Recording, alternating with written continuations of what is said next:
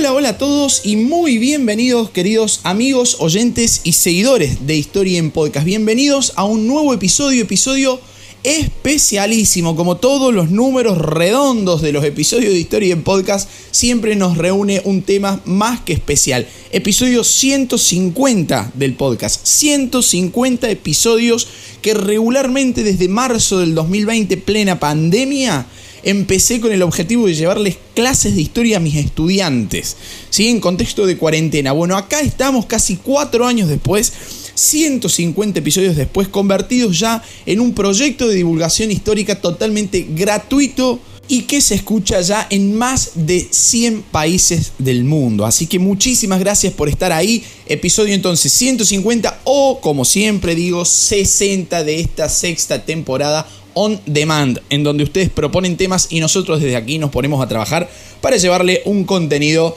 eh, educativo, histórico, de calidad en el lapso ah, siempre aproximadamente de entre 30, 40, 50 minutitos. El día de hoy, al ser un episodio tan especial, desconozco la duración, como siempre lo aclaro antes de comenzar cada episodio, pero puede que nos extendamos un poquito más de la cuenta. Yo sé que a muchos de ustedes les gusta eh, que la extensión sea aproximadamente de una hora, pero bueno, vamos a ver hoy porque el tema es realmente muy, pero muy interesante. ¿De qué estoy hablando? Estoy hablando de la historia de las Islas Malvinas.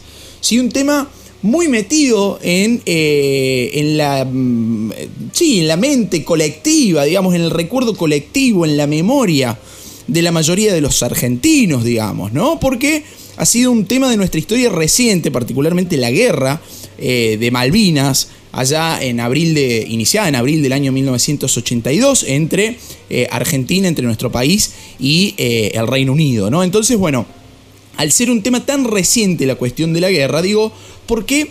Ya que ha sido tan explorado, que ya que ha sido tan analizada la cuestión de la guerra, hay muchísimos podcasts, muchísimos libros de diferentes tipos de niveles, ¿no? Los hay muy buenos, los hay eh, no tanto, con muchísima eh, variable ideológica al medio. Y al ser tantos los pedidos que tenía acerca de la historia de Malvinas, digo, lo voy a encarar desde otro lado. Vamos a hablar de la historia de Malvinas, no de la guerra de Malvinas, ¿sí? Puntualmente, no de la guerra de Malvinas, sino de la historia de Malvinas, por qué se llegó a la guerra de Malvinas. En definitiva, para tratar de entender un contexto histórico que nos permita ver después del conflicto, sí, ya con otros ojos. Así que si usted está esperando un podcast, un episodio de podcast sobre la guerra de Malvinas, no es este.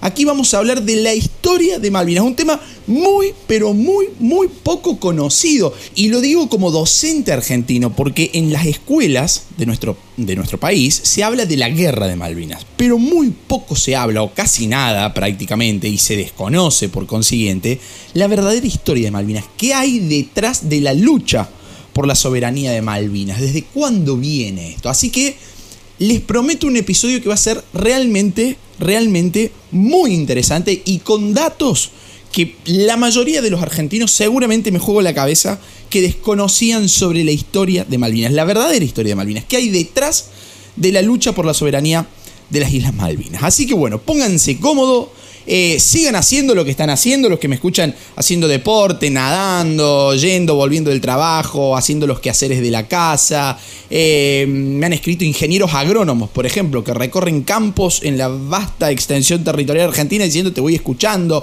desde Australia, Nueva Zelanda, México, España, etcétera, etcétera, etcétera. Todos ustedes que están ahí del otro lado, pónganse cómodos y disfruten de este pedazón de episodio especial eh, por el 150 eh, capítulo de Historia en Podcast. Así que vamos nomás con la historia de Malvinas. Y vamos a empezar, como siempre digo, por el inicio. ¿Cuál es el inicio? Bueno, el inicio en la cuestión Malvina es el problema del descubrimiento.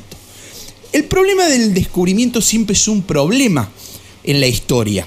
¿sí? Todo, sobre todo si se trata de la época colonial. ¿no? El descubrimiento, la palabra descubrimiento puede ser muchas veces eh, media tomada con pinzas, ¿no? ¿Qué significa descubrir? Bueno, no nos vamos a meter en eso, en particularmente en la etimología de descubrimiento, ni en el uso académico histórico que se hace de esta palabra, pero siempre es un problema, el problema del origen. digamos, ¿no? ¿Quién fue el primero en descubrir? Y siempre cuando se dice el primero en descubrir, generalmente se apunta a los ojos europeos, ¿no? Entonces, bueno, en ese contexto, con esa mirada, con esa acepción del término descubrimiento, podemos decir que Malvinas ya inicia con una disputa. Inicia con una disputa de dos descubridores posibles. Uno va a ser Américo Vespucio, ¿sí? que operaba en esta zona del mundo para el rey Manuel I de Portugal. Y el otro va a ser Andrés de San Martín, un marinero que estaba al servicio de España en lo que era la tripulación de la expedición de Fernando de Magallanes. Expedición que nosotros la hemos analizado completa aquí en la sexta temporada de Historia en Podcast. La pueden eh, buscar porque es realmente muy interesante lo que hace Magallanes en el sur de Argentina. Justamente por eso, eh, si nos ubicamos ahí para entender la historia de este archipiélago de, de Malvinas. Bueno, ¿por qué hay dos descubridores en disputa? Primero, Vespucio, ¿sí? supuestamente para determinar la longitud geográfica del famoso Tratado de Tordesillas, firmado allá en 1494, un 7 de abril del año 1502, va a ser el primero en ver a las Islas Malvinas en medio de una tormenta. Pero como estaba justamente en medio de una tormenta, el tipo las vio, pero tuvo que seguir viaje. Siguió viaje hacia Portugal. ¿Sí? Tenía un discípulo este Américo Vespucio, que fue Andrés de San Martín. Sí, el mismo que dije que estaba en disputa con el propio Vespucio para ver quién había descubierto el archipiélago de Malvinas. Bueno, ¿qué pasó? De esa expedición, de la, expedición de, de Vespucio, se desprenden muchos mapas en consonancia con la ubicación geográfica de las Islas Malvinas. ¿sí? Pero años después, en 1519, Magallanes, Fernando de Magallanes, va a iniciar un recorrido en búsqueda de una nueva ruta hacia las islas, las islas perdón, de las especias, que eran las Islas Molucas, ¿no? 1519. Bueno, ¿Qué va a hacer Magallanes? Una vez que arma su tripulación, dice tenemos que llevar un tipo que la tenga clara, sobre todo en esta zona del mundo donde vamos a ir a navegar, que era tierra incógnita más o menos, ¿no? O sea, los europeos no, sabían que había del otro lado del Océano Atlántico en esa parte austral del mundo. Bueno, lleva un cartógrafo muy experimentado. Dice, a ver, ¿quién sabe acá de cartografía austral del mundo y qué sé yo qué? Levanta la mano Andrés de San Martín, el mismo que había venido con Vespucio. Bueno, esa expedición de Magallanes estuvo en Puerto San Julián, la actual provincia argentina de Santa Cruz, en el año 1520. Invernaron allí. Hay toda una historia sobre la descripción de los, de los Patagones, del cual deriva el nombre de Patagonia. Todos esos datos los pueden chequear ustedes en el episodio de la historia de Fernando de Magallanes. Bueno, en julio de 1520, la nave San Antonio, ¿sí? de la expedición española de Magallanes, salió del puerto de San Julián, en la, provincia, en la actual provincia de Santa Cruz, y se dirigió a las Islas Malvinas, llegando el 28 de julio con este cartógrafo sevillano Andrés de San Martín, quien tenía información de la ubicación de las islas proporcionada por el propio Vespucio. El tipo andaba con Vespucio cuando las vio supuestamente. Bueno, durante el mes de agosto de 1520 se va a realizar el primer mapa de Malvinas. La primera cartografía oficial de Malvinas la realiza este cartógrafo sevillano Andrés de San Martín, julio del año 1520. Voy a estar subiendo todas las imágenes de las que voy a estar hablando hoy, las voy a estar subiendo a nuestro Instagram, Historia en Podcast. ¿Sí? Así que búsquenla con la, con la fecha eh, en la que estoy grabando este episodio, que es sábado 20 de enero del 2024. Bueno, scrollen si lo escuchan más tarde, porque ahí voy a estar subiendo las imágenes de las cuales estoy hablando acá. Entonces, primera cartografía de Malvinas eh, julio del año 1520 por Andrés de San Martín, que las había conocido a través de un viaje con Vespucio, pero que ahora con Magallanes se encarga de graficarlas en un mapa. Bueno, este primer mapa de Malvinas es muy importante en el contexto del conflicto bélico por Malvinas, allá por 1982. ¿Sí? La importancia de la cartografía histórica en la lucha por la soberanía de las Islas Malvinas es muy importante y les voy a contar por qué. Ese primer mapa de Malvinas de Andrés de San Martín sale a la luz, a la luz pública, del conocimiento público, recién en el año 1982, que fue justamente el año del conflicto militar por Malvinas entre Gran Bretaña y Argentina. Bueno, el plano, el, mapa de las Islas Malvinas, descubierto en un manuscrito francés del año 1586, fue descubierto bajo el nombre de las Islas de Sansón o de los Gigantes. Fue desconocido absolutamente hasta 1982 cuando Roger Gervais, conservador de la Biblioteca Nacional de París, lo publicó en un estudio. Gervais, al, darse cuenta de la relevancia, de la importancia que tenía ese mapa en la disputa eh, entre Argentina y Gran Bretaña, va a enviar su estudio, su descubrimiento, digamos, de este mapa, al historiador uruguayo Rolando Laguarda Trías. La Guarda Trías reconoce la importancia de ese primer mapa de Malvinas del año 1520 y publica una edición bastante reducida, debemos decir, titulada Nave Española descubre las Islas Malvinas en 1520. Con eso, la Guarda Trías apoyaba el derecho argentino de la soberanía del archipiélago. ¿Por qué? Porque se habían pertenecido a España tras la disolución del virreinato del Río de la, Plata, acá, en, nuestro, en lo que actualmente es nuestro país, las Islas Malvinas pasaban a lo que fue la antesala jurídica de la República Argentina, que fueron las Provincias Unidas del Río de la Plata. Se había pertenecido a España, consiguientemente pertenecían en un primer momento a las Provincias Unidas, en un segundo momento a la República Argentina. Bueno, la Guarda Trías lo va a presentar a la Academia Nacional de Geografía de la Argentina en septiembre de 1983 y el estudio finalmente confirma que Argentina es la heredera legítima de los derechos territoriales de España en América, al menos en esta parte de, América, ¿no? Del cono sur americano, por lo que le corresponde la soberanía absoluta de las Islas Malvinas, sin lugar a dudas. Fíjense ustedes lo importante de ese primer mapa de Malvinas que eh, tanto eh, problema genera, digamos, ¿no? Bueno, ahora hay un segundo problema sobre Malvinas, que es su nombre. ¿Sí? Para los argentinos, sin lugar a dudas, es Malvinas. ¿sí? Es prácticamente mala palabra decir aquí eh, las Islas Falkland. Pero sin embargo es un nombre también que recibe oficialmente, eh, en la actualidad, las Islas Malvinas, de Falkland Islands. Bueno, ¿qué pasa? ¿De dónde viene el nombre Falklands? ¿De dónde viene el nombre Malvinas? La etimología del nombre de las islas. Bueno, primero con lo primero. Vamos analizar el origen del nombre Falklands.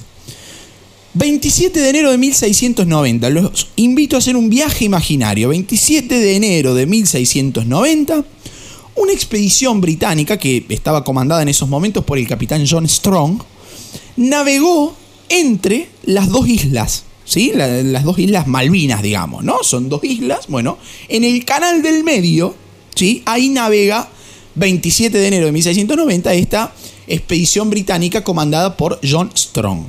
Ese pasaje central que divide a las islas fue bautizado con el nombre de Falkland Channel en honor de Anthony Carey. Anthony Carey era el quinto vizconde de Falkland, quien había financiado el viaje por encargo del almirantazgo británico. Entonces, era de usar en esa época que al tipo que ponía la platita para eh, financiar una expedición, le bautizaran una isla, le bautizaran un paso, le bautizaran algo, digamos, ¿no? Para que quedara en la, en la memoria colectiva, digamos. Bueno, este fue el caso de, Anthony Kerry, quinto vizconde de Falkland, que terminó dándole eh, el nombre al canal Falkland, este pasaje que separaba ambas islas. ¿Qué va a pasar? Más tarde los británicos van a aplicar el nombre a todo el archipiélago para referirse a las dos islas, ¿sí? Las islas Falkland. Bueno, 28 de enero, o sea, el día después de, que John Strong navegó por ese pasaje, 28 de enero del año 1690,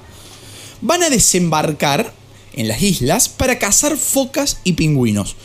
Pero no hubo en ese desembarco toma de posesión formal ni reclamación de títulos. Por lo tanto, los historiadores dicen, los historiadores y los analistas eh, específicos, digamos, en geopolítica, van a decir que no va a tener consecuencias legales ese desembarco del 28 de enero de 1690 por la expedición británica de John Strong en las Islas Malvinas. Porque los tipos se bajaron a cazar focas y pingüinos, tenían hambre, nada más, fin de la cuestión. Bueno, durante los siguientes 76 años, 76 años, anoten bien si están tomando nota, no hubo ocupación permanente de las islas, por lo que la expedición de Strong no otorgó beneficios legales a Inglaterra. ¿Sí? Inglaterra no puede decir, ah, sí, pero nosotros fuimos los primeros que desembarcamos. Todo bien con eh, Vespucio, todo bien con Magallanes, con, eh, con el cartógrafo sevillano y toda la cuestión, pero nosotros desembarcamos primero. No. No existe esa reclamación de ocupación por parte, no existió durante los siguientes 76 años posteriores a 1690 esa reclamación de títulos por parte eh, de, de, Inglaterra. Aparte, no, no, no, o sea, esa expedición no otorgó beneficios legales por el hecho de que no hubo ocupación. ¿Sí? Bien. De ese mismo año, de ese mismo año 1690, va a datar un segundo mapa de Malvinas, que es un mapa eh, holandés, ¿sí? que se llama, lo voy a pronunciar muy chuncanamente porque de latín tengo eh, prácticamente nada, que se llama Orbister Rarum Nova et Accurata Tabula de Gerard y de Leonard Valk. ¿Sí? Que va a aparecer en ese mapa por primera vez el nombre de Islas Falklands. Fíjense ustedes, Islas Falklands. En el otro había aparecido, como les decía recién, este nombre de Islas de, Sansón o Isla de los Gigantes. Acá ya aparece por primera vez el nombre de eh, Islas Falklands. Bueno, vamos al segundo concepto, Malvinas. ¿De dónde viene Malvinas? ¿Por qué Malvinas? Bueno, Recién nos situamos en 1760. Los invito a avanzar un poquito en el tiempo. Año 1764, las islas van a ser por primera vez ocupadas y no van a ser ocupadas ni por eh, ingleses ni por españoles, casi spoileo. Va a ser ocupada por, van a ser ocupadas por franceses. Franceses que van a estar al mando de Luis de Bougainville. Luis de Bougainville va a ser el encargado, por ejemplo, de fundar el primer asentamiento en las Islas Malvinas, que fue Saint Louis. Saint Louis se va a ubicar en la isla oriental. Y van a ser estos franceses los que las van a llamar Islas Malouines. Malouines se escribe. Islas Malouines.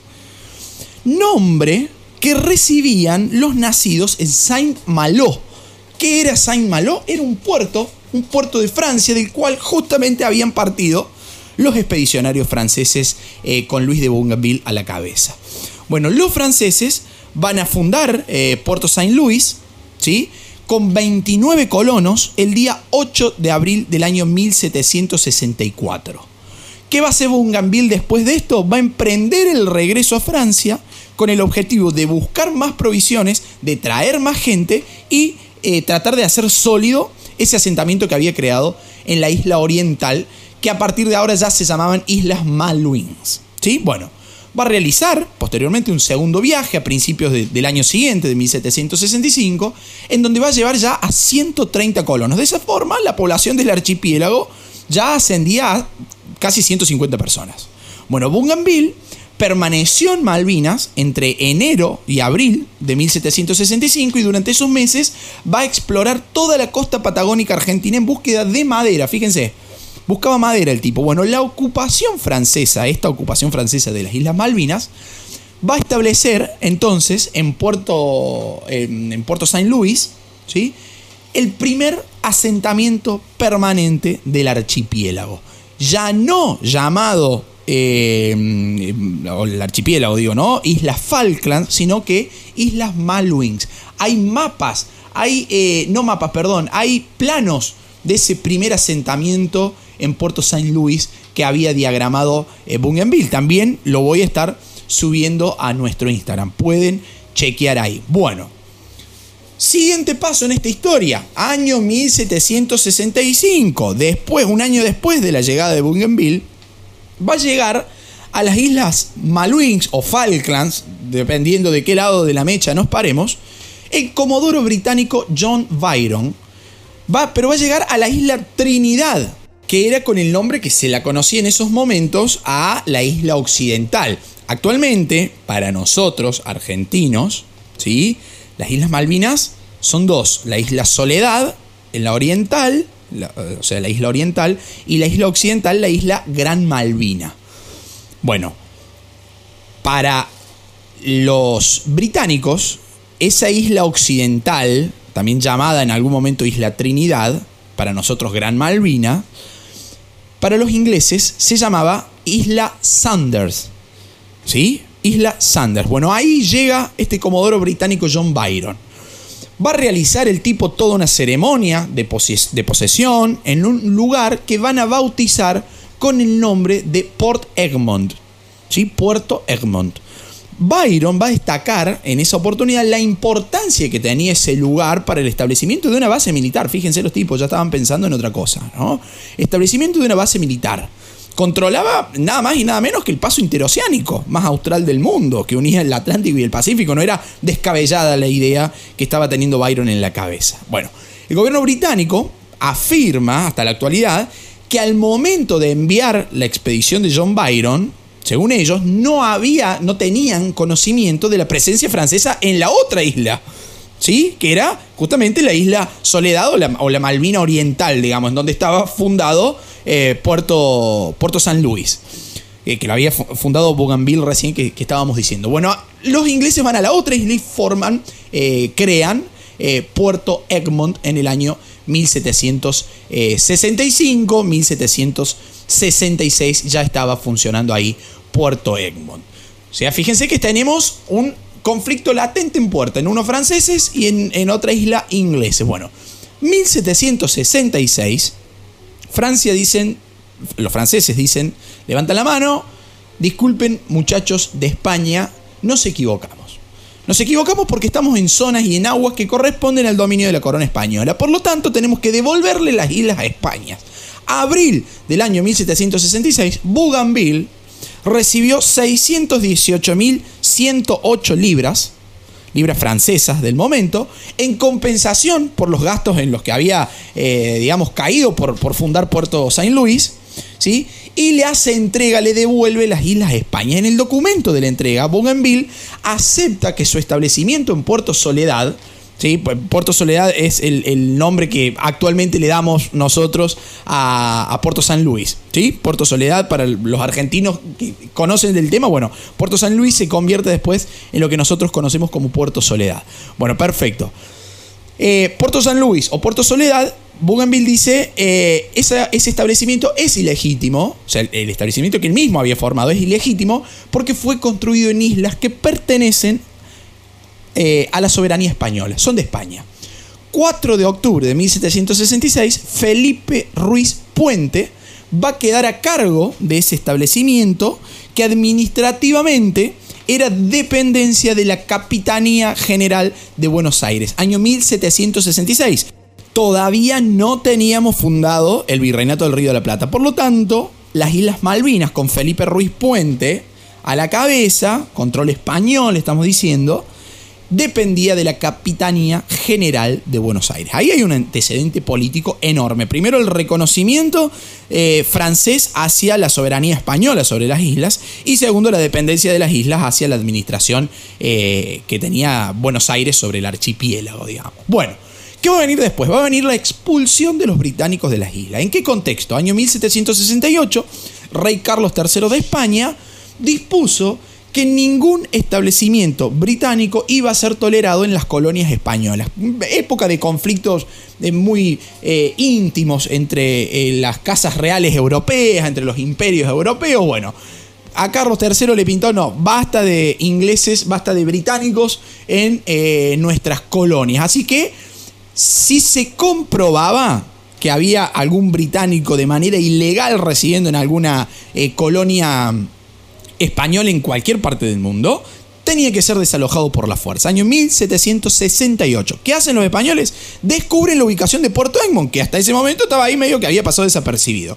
Iban a entrar en una batalla, ¿sí? Con una nave británica, ahí justamente en Puerto Egmont, a finales de noviembre del año 1768, pero a pesar de esto, los ingleses van a seguir ocupando Puerto Egmont. Ante esa situación, el gobernador de Buenos Aires, que era Francisco de Paula Bucarelli, para expulsar a los británicos de las islas, ordenó a Juan Ignacio de Madariaga, ¿sí? formar una expedición compuesta por cinco buques de guerra, ¿sí? que era la famosa Escuadra de la Plata, y 1.400 soldados. Ahí de esa formación, de esa escuadra, de esa orden que parte del gobernador de Buenos Aires, que era el administrativa y políticamente el encargado de controlar Malvinas, se va a desarrollar el combate de Puerto Egmont, en donde Madariaga forzó absolutamente obligó a los ingleses a desalojar la guarnición británica, que va a terminar finalmente esta guarnición británica capitulando mediante un combate, este combate de Puerto Egmont, el 10 de junio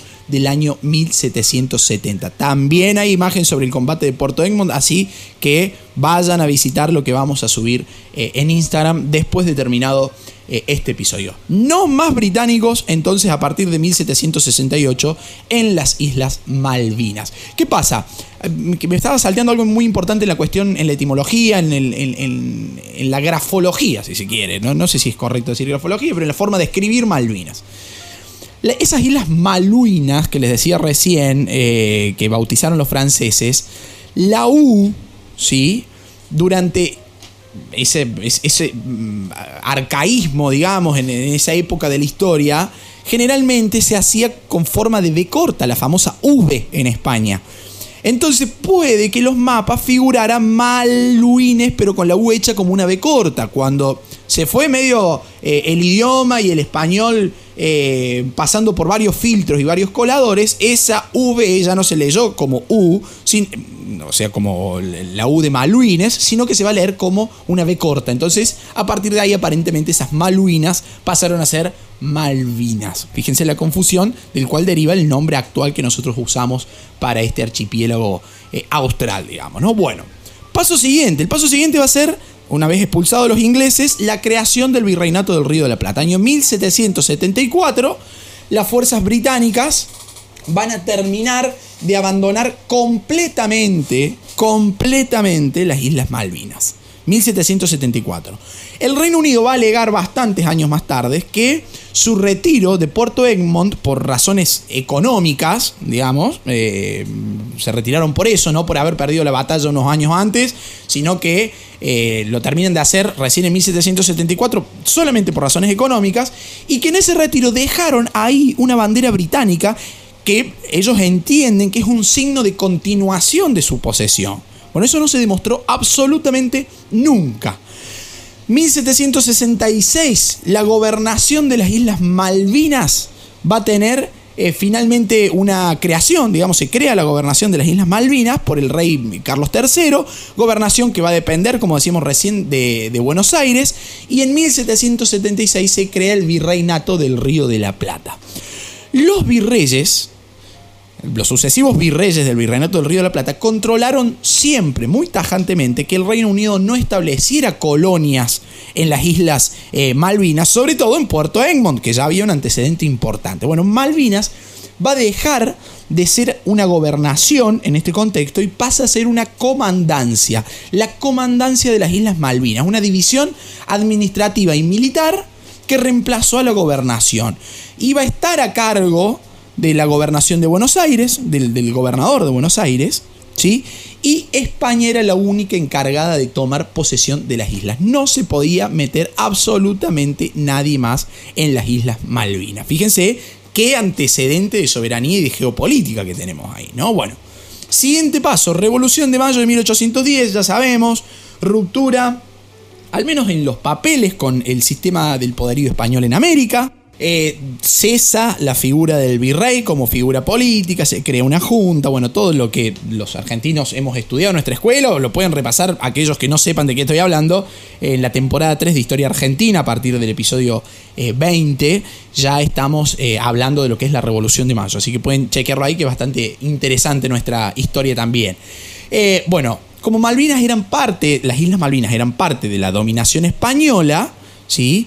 Esa primera junta, esa revolución de mayo de 1810, pone fin al gobierno español sobre todo el virreinato del Río de la Plata. Entonces, Malvinas también eh, deja de ser un digamos, una sede del control español, del poder político y económico español. El último comandante español en las islas fue Pablo Guillén Martínez y las va a abandonar de manera efectiva el 13 de febrero del año 1811.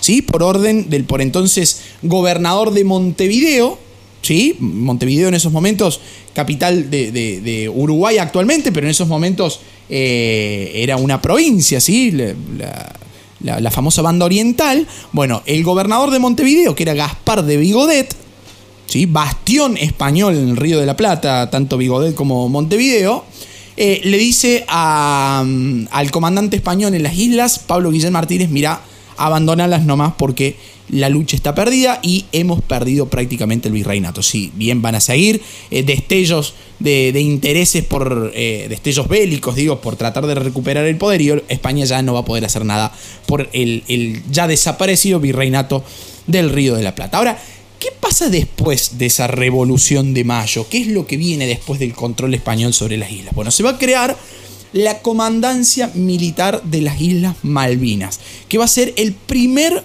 órgano administrativo por el cual las Provincias Unidas del Río de la Plata ejercieron su soberanía sobre las islas. Fíjense ustedes qué importante, porque las Provincias Unidas del Río de la Plata, les dije al, comienzo de este episodio, fueron el antecesor jurídico directo de la actual República Argentina. Entonces, en el reclamo de soberanía, nosotros podemos decir, bueno, nosotros creamos el primer órgano administrativo sobre las Islas Malvinas, para ejercer nuestra soberanía sobre las Islas Malvinas, una vez derrocado el poderío español, ¿no? Está claro. Entonces, el principal argumento de soberanía que nuestro país eh, esboza es que somos los herederos de los derechos de España sobre las Islas Malvinas. ¿Sí? Se llama en, derecho, esto también está en latín, ¿no? Y, soy medio chuncano, insisto en esto para el latín. Eh, en, cuestiones jurídicas, eh, esto se lo conoce como uti possidetis iure. ¿Sí? El derecho de posesión que viene heredado de los derechos coloniales que España tenía sobre las islas. Bueno, durante décadas las islas fueron visitadas por barcos balleneros, por barcos loberos, por barcos pescadores, eh, que incluso robaban ganado cimarrón, que el ganado cimarrón es el ganado en, estado salvaje que estaba en, en, las islas, ¿no? Entre 1810 y 1820 llegaban de 40 a 50 buques anualmente a depredar el contexto natural de las Islas Malvinas, ¿no? Bueno, incluso José San Martín, en una carta, una carta que está eh, fechada el 14 de agosto de 1816, se refiere también a Malvinas. ¿Qué decía San Martín sobre Malvinas? Porque eso es un dato prácticamente desconocido en la historia sobre Malvinas, ¿no? Bueno, San Martín le pedía, le solicitaba al gobernador de San Juan que liberara a todos los prisioneros que había en Carmen de Patagones y en Malvinas, fundamentalmente en Puerto Soledad, para poder incorporarlos al ejército de los Andes ante el inminente cruce, digamos, ¿no? de, la, de, la, de la cordillera para liberar Chile, para liberar Perú y toda la gesta sanmartiniana. Lo cual hace pensar que Malvinas estaba siendo usado, al menos Puerto Soledad, estaba siendo usado eh, como, eh, como cárcel, digamos, ¿no? No hay mucha más información al respecto más que esta carta de San Martín que es sumamente importante. Pueden googlearla si quieren, la, voy a estar subiendo también a estas imágenes que les decía recién que voy a estar compartiendo sobre, sobre este episodio en, en nuestro Instagram. Bueno, ¿qué va a pasar?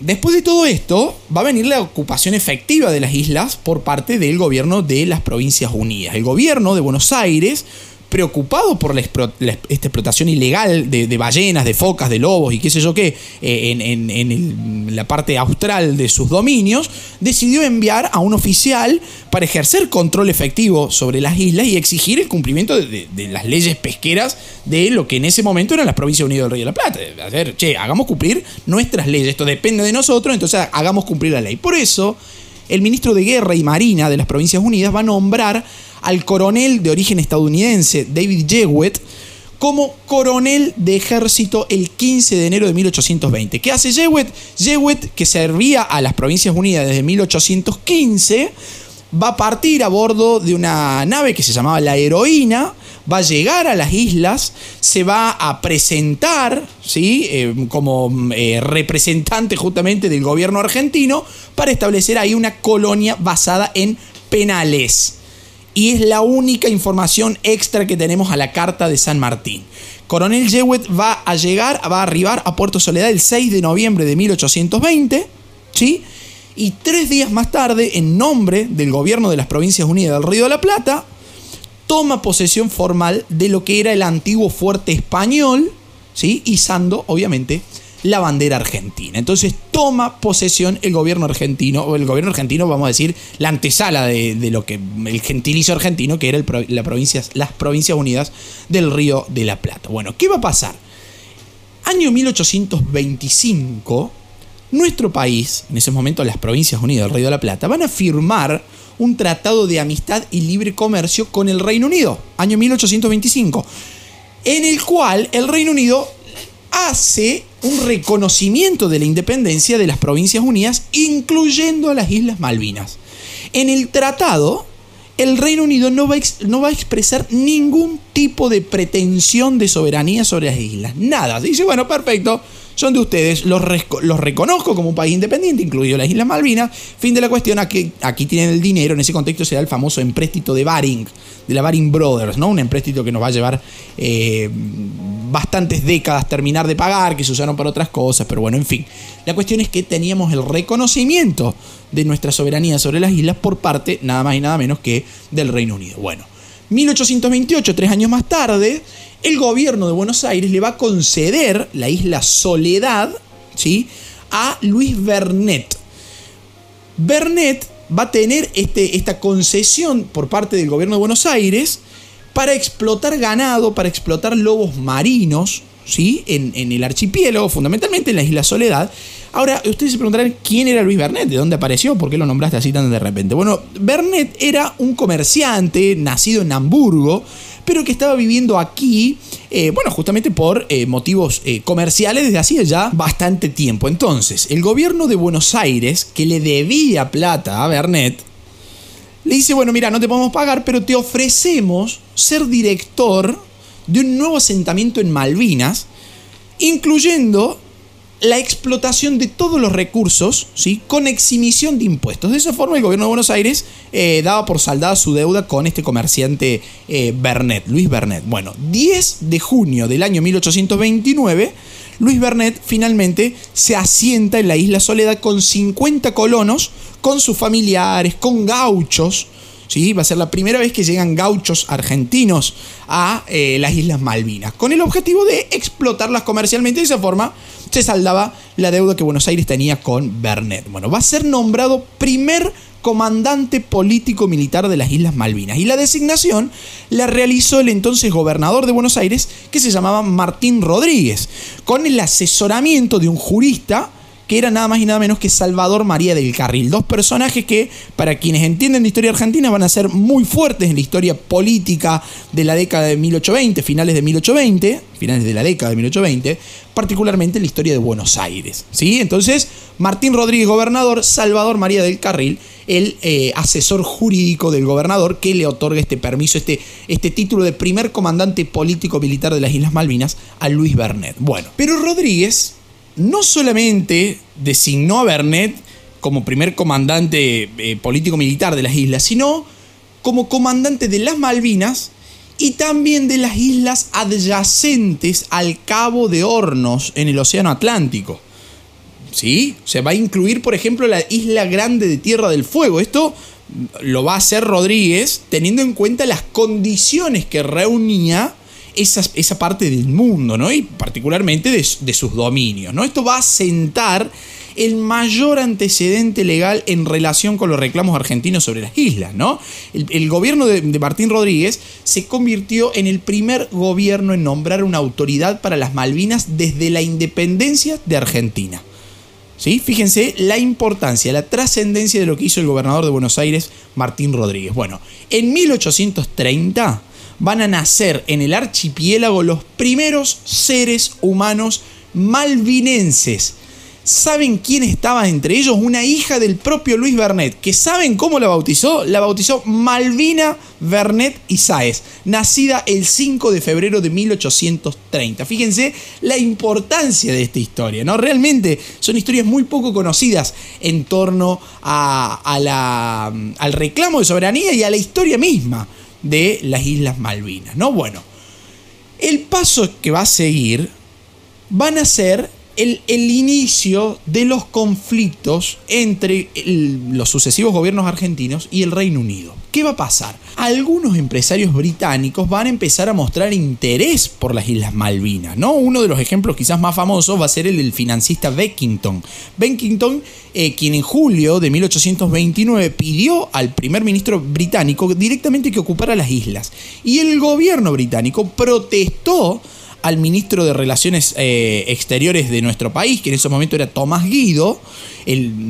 Particularmente el reclamo fue el 19 de noviembre de 1831, como respuesta al nombramiento de Bernet. ¿no? Inglaterra afirmaba que la evacuación del año 1774, esta que habíamos nombrado anteriormente, no anulaba los derechos de posesión eh, del Reino Unido sobre las Islas Malvinas, ¿no? Los cuales Buenos Aires había completamente ignorado según los británicos. Fíjese Qué, fuerte, ¿no? Porque los tipos habían huido, se habían ido, habían dejado el asentamiento. Ellos dijeron, no, dejamos en esa vez una bandera como símbolo de posesión. Bueno, indemostrable, inchequeable lo que el Reino Unido estaba proponiendo, pero a partir de 1829, 1830 comienza este interés de, empresarios británicos por tratar de ocupar eh, las islas, ¿no? Bueno. ¿Qué va a pasar? Mientras tanto, Bernet va a poner eh, manos a la obra y una de sus primeras acciones va a ser la prohibición de la casa, eh, de, la casa perdón, de, focas. Lo va a prohibir por ley. Y el paso seguido va a ser apresar a todos aquellos barcos que estuvieran incumpliendo esa ley. El tipo va a llegar a apresar a tres barcos pesqueros estadounidenses por incumplir la ley de cazas de focas en territorio de la, en, digamos, en aguas pertenecientes a la soberanía eh, argentina y de las Islas Malvinas, ¿no? Dos de esos barcos, apresados por Bernet, van a ser liberados, pero uno va a ser enviado a Buenos, Aires, perdón. el barco se llamaba Harriet, con el objetivo de ser enjuiciado. Esto va a despertar el enojo del cónsul de Estados Unidos en, Argentina, que era George Slacum. George Slacum va a acusar de piratería al acto de Bernet, porque argumentaba el derecho del pueblo estadounidense de pescar en donde se le diera la gana. Fíjense ustedes la locura, ¿no? Bueno, Slacum va a tomar medidas, va a informar al gobierno argentino de que si el barco Harriet y su capitán no eran liberados de manera inmediata, iba a ordenar a que la corbeta estadounidense, la USS Lexington, abordara las instalaciones argentinas en las Islas Malvinas. Es una locura lo que estaba planteando Slacum, ¿no? Por su parte, el capitán del buque apresado, que era Silas Duncan, instó a la rendición inmediata de Bernet para que fuera enjuiciado como ladrón y como pirata. ¿Quién aparece en toda esta escena de pelea entre Argentina y Estados Unidos por estos barcos pesqueros que incumplían la ley del territorio de Malvinas impulsada por Bernet? Va a aparecer Inglaterra. Inglaterra va a buscar influir sobre el cónsul estadounidense en Argentina, que era eh, George Slacum, ¿Sí? al asegurarle que la Argentina no tenía derecho sobre el archipiélago y que la soberanía era de Gran Bretaña y que Gran Bretaña nunca había renunciado a esa soberanía. Y esto daba eh, a la postura estadounidense una excusa de tono, de tono legal, ¿no? El cónsul se negó entonces a aceptar la validez del nombramiento de Bernet eh, como comandante político-militar de las islas, ¿no? Lo que va a precipitar los acontecimientos que van a venir a continuación. 28 de diciembre del año 1831, la corbeta Lexington, ¿sí? la corbeta estadounidense Lexington, va a arribar al puerto Soledad, van a destruir el asentamiento, las fortificaciones, las defensas, la artillería, todo, y van a tomar prisionero la mayoría de los ocupantes de Puerto Soledad. Como última medida previa a abandonar las islas, Duncan las declaró unilateral e inconsultamente res nullius, es decir, cosa de nadie. Fíjense la importancia de lo que estaba pasando ahí a finales de diciembre de 1831 y al momento del ataque la colonia de Puerto Soledad contaba con alrededor de 124 habitantes. Van a ser expulsadas las autoridades y las islas van a quedar en un estado ah, de absoluta anarquía. Y no solamente eso, sino que también en las cartas entre los cónsules británicos y estadounidenses se reconoce que Washington estaba dispuesto a reconocer la soberanía británica sobre las Islas Malvinas a cambio de que le otorgaran derechos de libre pesca en las aguas inmediatas. O sea, no eran ningunos onzos los, los norteamericanos, ¿no? Diciendo, a ver, reconozco que eh, ustedes británicos tienen eh, soberanía sobre las islas, pero a cambio déjenos pescar tranquilos. No hagan lo que hizo Bernet eh, en su momento, ¿no? Bueno, toda esta situación, esta trifulca, estos conflictos con Estados Unidos llevó a que se rompieran directamente las relaciones diplomáticas que existían entre Buenos Aires y Washington por el término de 11 años. Nuestro país por 11 años no tuvo relaciones diplomáticas con los Estados Unidos a consecuencia de Malvinas, podemos decir, ¿no? El, conflicto Malvinas. Bueno. Argentina va a retomar el control. En septiembre de 1832 ¿sí? se va a nombrar un nuevo gobernador interino de las Malvinas. Eh, se lo va a nombrar al sargento mayor de artillería Esteban Mestivier. ¿sí? Mestivier va a llegar a las islas en noviembre de ese año, de 1832, y en diciembre, o sea, apenas un mes después de su llegada, va a estallar una sublevación que va a culminar con el asesinato del propio Mestivier a manos de los rebeldes de, las islas, digamos, ¿no? De la, gente que todavía quedaba ahí. Esos trágicos hechos van a llevar a que, bueno, fueran interpretados por el nuevo cónsul de Estados Unidos en Buenos Aires, que era eh, Baylis. Eh, Baylis va a decir, bueno, esto va a ser el desencadenante para que estén dadas las condiciones propicias para que Gran Bretaña directamente ejerciera una acción firme, ¿sí? A fin de obtener el control efectivo eh, de, de las islas, ¿no? Bueno, Gran Bretaña que para esos momentos, ya en agosto de ese año 1832, tenemos que volver un, par de meses atrás, el primer ministro británico, Lord Palmerston, eh, por sugerencia del almirantazgo británico, había ordenado retomar el control de la corona inglesa sobre el archipiélago. Y para diciembre de 1832 va a llegar a Puerto Egmont la corbeta HMS Clio, ¿sí? Eh, en donde el capitán John Onslow eh, va a ser el encargado de tomar posesión formal de ese puerto Egmont que había sido abandonado ya hacía eh, varias décadas atrás, ¿no? Y que lo hemos analizado hacia el comienzo de este episodio. Bueno, algunos días más tarde, la nave, esta HMS Clio, va a anclar frente a Puerto Soledad y se va a disponer a tomar la isla, ¿sí? Va a ordenar que se arriara, que se arríe, mejor dicho, la bandera argentina ¿sí? Y que, eh, bueno, se dé por finalizada la posesión argentina en, las islas. Bueno, José María Pinedo, que era el que estaba a cargo del gobierno de las islas, eh, estaba en, inferioridad de condiciones.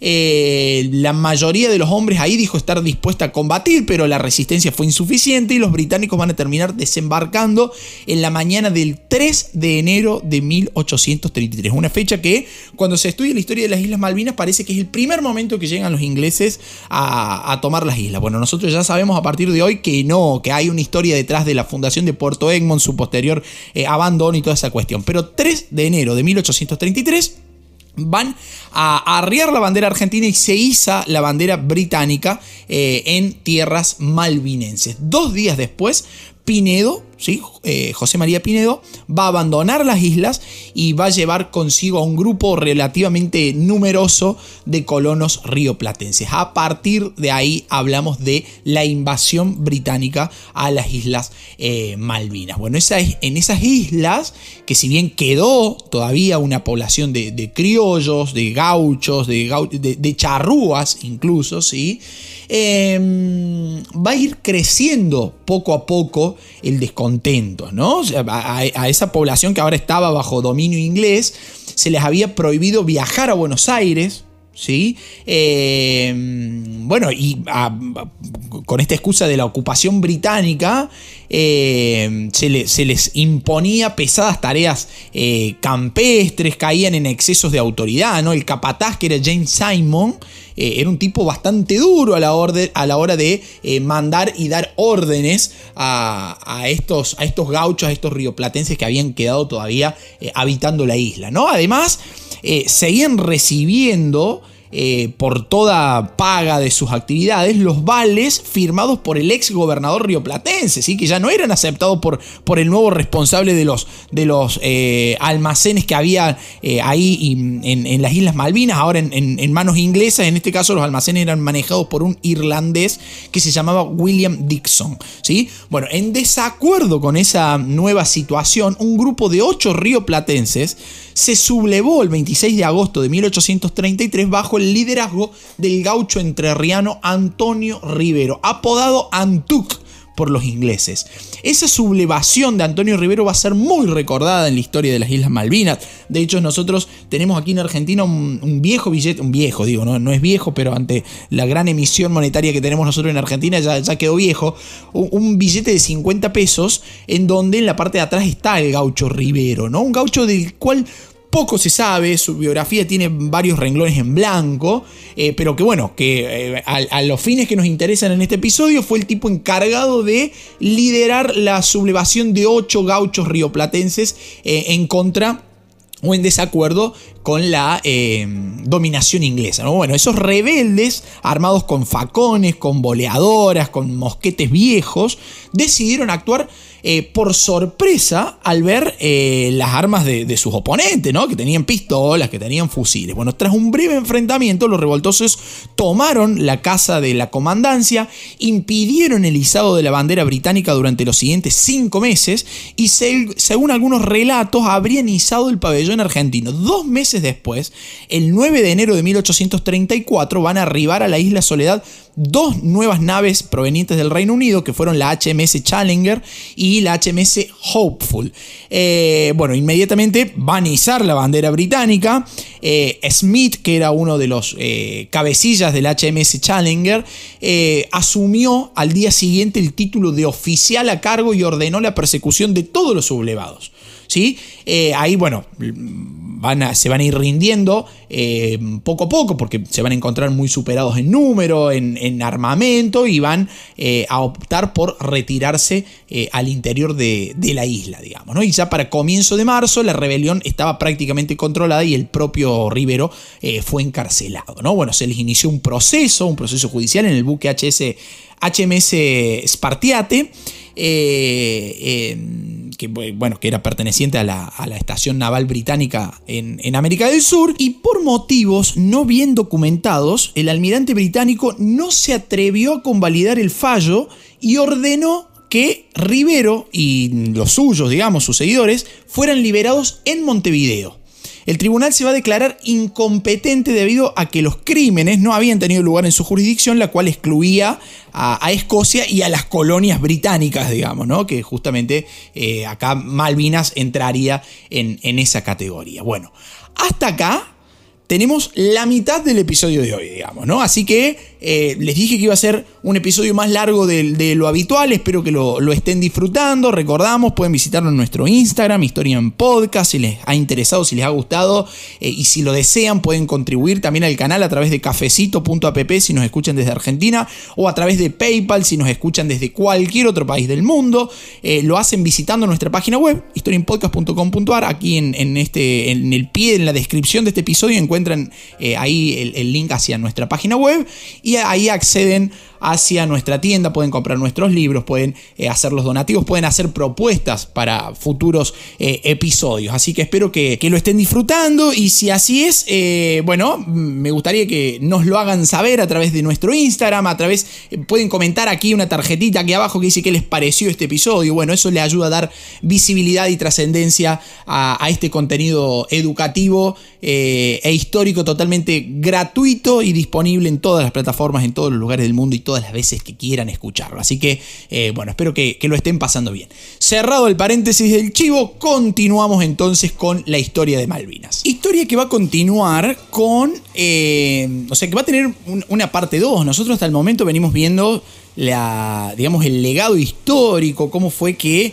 eh, las Provincias Unidas del Río de la Plata, la antecesora jurídica de la actual República Argentina hizo uso y ocupación de esas islas hasta el 3 de enero de 1833, cuando eh, Gran Bretaña las, las, invade, digamos. ¿no? Bueno, ¿qué pasó a partir de ahí? A partir de la década de 1830 empieza una segunda etapa eh, en, la historia de Malvinas, que es la etapa de los reclamos diplomáticos que nuestro país va a comenzar a realizar desde eh, esa década de 1830 en pos de recuperar la posesión legítima de estas islas, digamos, ¿no? Porque, bueno, ¿qué va a pasar? Inmediatamente después de la invasión británica, se va a establecer entre ambas naciones un patrón de argumentaciones diplomáticas que se va a extender eh, casi sin variaciones, diría, hasta el siglo XXI, ¿no?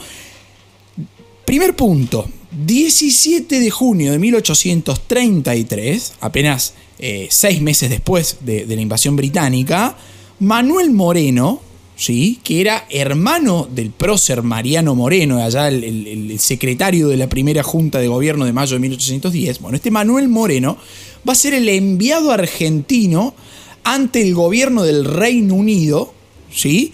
y va a ser el encargado de presentar la protesta, ¿sí? la protesta formal, en un largo documento escrito en inglés y en francés, utilizando un argumento que decía que, bueno, que España había cedido su soberanía sobre las islas a las Provincias Unidas del Río de la Plata al reconocerse como una nación. Por lo tanto, Gran Bretaña quedó excluida de los derechos de jurisdicción sobre los mares del sur. Y la respuesta británica va a llegar inmediatamente, va, a llegar seis meses más tarde, que para la época era prácticamente de manera inmediata, eh, pero el gobierno argentino va a calificar esa respuesta británica como insatisfactoria, por lo que Moreno va a volver a, a, protestar el 29 de diciembre de 1833 sin obtener respuesta del Foreign Office, ¿sí? de, la Oficina de Asuntos eh, Exteriores de, de Gran Bretaña. Bueno, años más tarde, año 1838 puntualmente, Manuel Moreno va a ser nuevamente enviado por una figura política muy eh, controvertida en la historia argentina, que va a ser eh, Juan Manuel de Rosas. Rosas, gobernador de Buenos Aires, con uso de las facultades extraordinarias de la suma del poder público, del manejo de las relaciones exteriores del, país, eh, si bien todavía no estábamos organizados como república, ¿no? Bueno, una historia bastante particular, pueden escuchar el episodio de Rosismo, si así lo desean.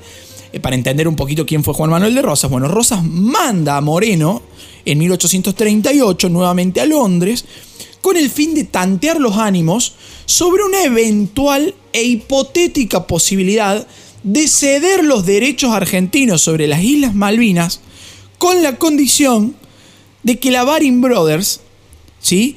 perdonara, cancelara el empréstito que Argentina había pedido allá por la década de 1820. Fíjense qué increíble este dato, porque Rosas en nuestro país es recordado como el paladín de la soberanía nacional.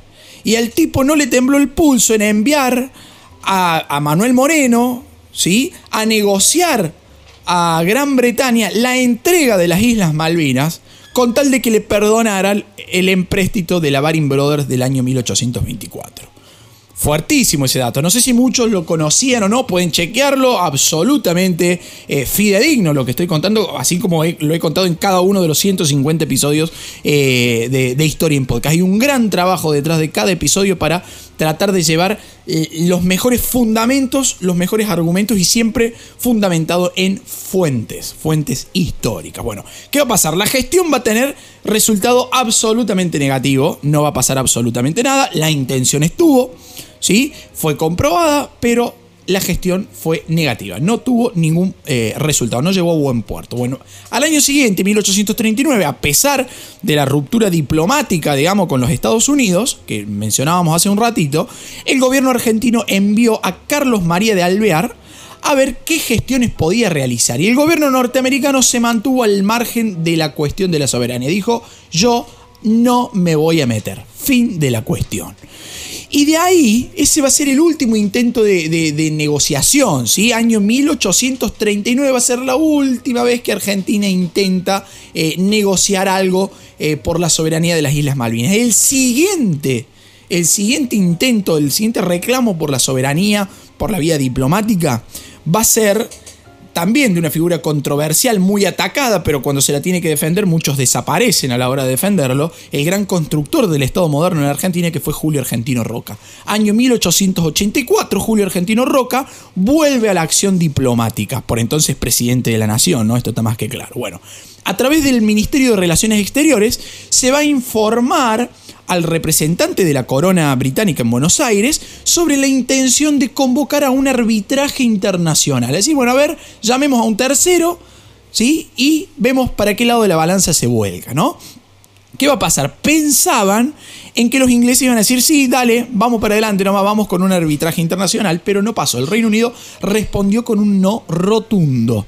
¿sí? Intento que se va a volver a repetir en 1885, pero nuevamente va a ser negado por los ingleses. Para, para ellos era directamente un caso cerrado la cuestión Malvina, digamos, ¿no?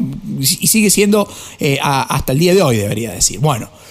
15 de diciembre del año 1884, hay un dato muy importante ahí, nuevamente durante la gestión de Julio Argentino Roca como presidente de la Nación, el Instituto Geográfico Militar publicó un mapa argentino que contenía a las Islas Malvinas. ¿Sí? Eso va a ser trascendental en la historia geográfica de nuestro país, porque va a ser el primer mapa oficial con las Islas Malvinas incluidas. Eso va a dar inicio a una protesta formal del cónsul inglés sobre el gobierno argentino, porque dice, che, están metiendo las Islas Malvinas y no se olviden que las Islas Malvinas son nuestras, van a decir los ingleses, digamos, ¿no? Las, Islas Falkland las van a llamar ellos, nosotros decir las Islas Malvinas. Bueno, eh, punto importante en la lucha por la soberanía, ese mapa del año 1884 del, del Instituto Geográfico Militar de la Nación. Bueno, Siguiente paso en la lucha diplomática por la posesión de Malvinas va a ser la acción eh, llevada a cabo por Norberto Quirno Costa. Y usted me preguntará quién fue Norberto Quirno Costa. Fue el ministro de Relaciones Exteriores durante la presidencia de Miguel Juárez Selman.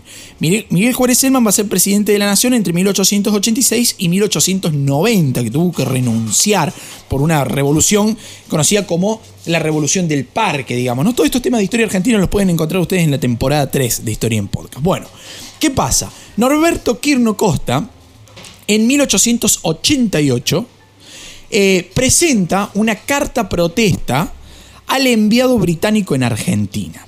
¿Qué decía esa carta eh, protesta? La leo textual. Dice, hoy, como antes, el gobierno argentino mantiene su protesta respecto a la legítima ocupación de las Islas Malvinas, que no abandona ni abandonará jamás sus derechos a estos territorios y que en todo tiempo, hasta que les sea hecho justicia, los considerará parte integrante en la prioridad del descubrimiento, de la ocupación, de la posesión iniciada y ejercida en el reconocimiento tácito y explícito y en la adquisición por tratado de estos últimos que pertenecían a la España.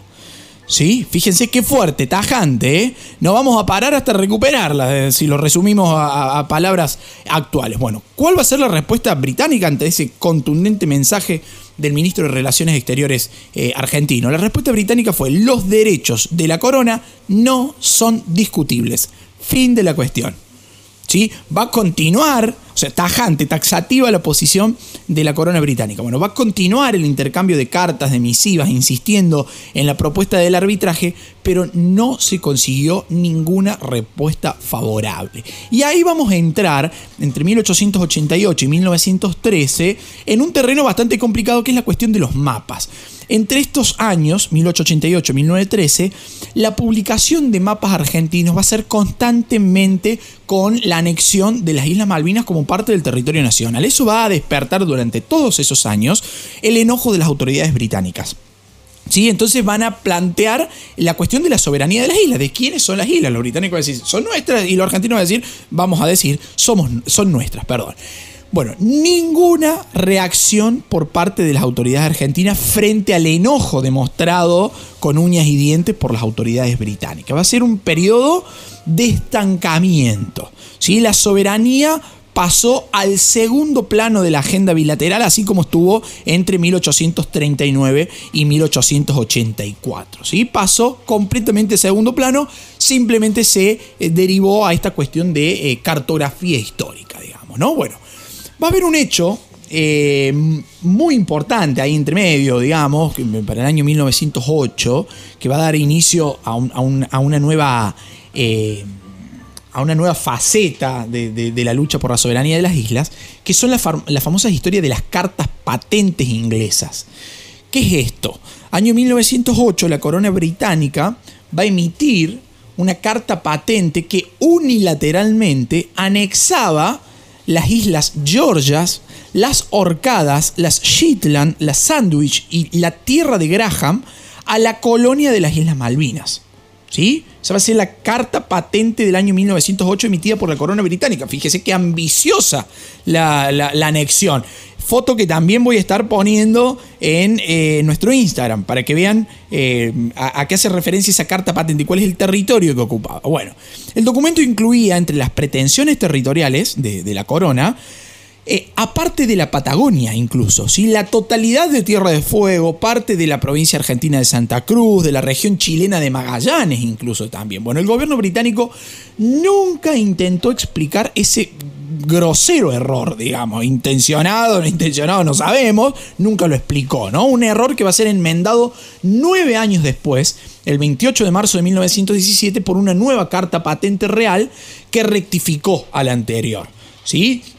O sea, va, a decir, bueno, nos excedimos un poquito, digamos, ¿no? Se nos fue un poquito la mano. Bueno, eso va a ser eh, un, un, intento esa carta patente va a ser un intento de expandir aún más las fronteras del imperio británico a costa de las naciones sudamericanas. No sorpresivamente, no hubo respuesta de los gobiernos ni argentinos ni chilenos ante esa absurda pretensión. Se dejó pasar, se dejó pasar directamente, fin de la cuestión. ¿no? Pero es un punto que marca también esta trayectoria histórica en el reclamo eh, por la soberanía de las Islas Malvinas. Bueno, Hacia 1910, 1910 en Argentina va a ser un año muy especial porque es el año, el centenario de la patria, se lo recordó con, ese título, con ese nombre, ¿no? Por el centenario de la Revolución de Mayo eh, de, 1810. Bueno, em, para esos años Argentina contaba con un buen pasar económico, diría que casi con un excelente pasar económico, con mucha influencia internacional, con un aumento del protagonismo argentino en foros internacionales, por ejemplo. Si Nos codeábamos con los mejores del mundo.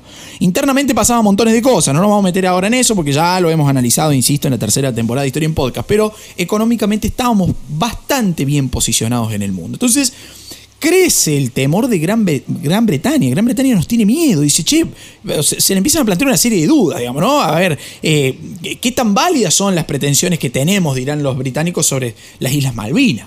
¿No? Se temía que esa invasión de 1833, a los ojos del nuevo siglo, fuera vista como injustificada, ¿no? Se ponía en duda la legalidad de la política colonial inglesa sobre Malvinas, ¿no? Entonces, ¿qué hacen los ingleses? Cambian la estrategia. ¿Sí? Pasan a la estrategia de la prescripción adquisitiva. Los ingleses entendieron que Argentina no tenía el poder militar suficiente como para hacer valer, valer sus reclamos por la fuerza. Entonces, como hubo tantos años en los que los argentinos no reclamaron nada, dijeron, prescribió la causa, a partir de ahora es nuestra, fin de la cuestión. No somos eh, colonialistas e imperialistas en pleno siglo XX. Eh, Menos frente a Argentina, digamos, que estábamos bien posicionados económicamente en el mundo en esos momentos. Entonces, prescribió, Argentina no tiene poderío militar para enfrentarnos, fin de la cuestión. ¿Sí? También antecedente importante en esa línea histórica. Y ahora les voy a contar una historia que es muy poco conocida, muy poco conocida, eh, sobre el rol de las Islas Malvinas en estos años que estamos hablando. Yo los dejé recién en 1910. Bueno, vamos, vamos a hacer, vamos a avanzar cuatro añitos en el casillero de la historia. ¿Qué pasó en 1914 en el mundo? Primera Guerra Mundial.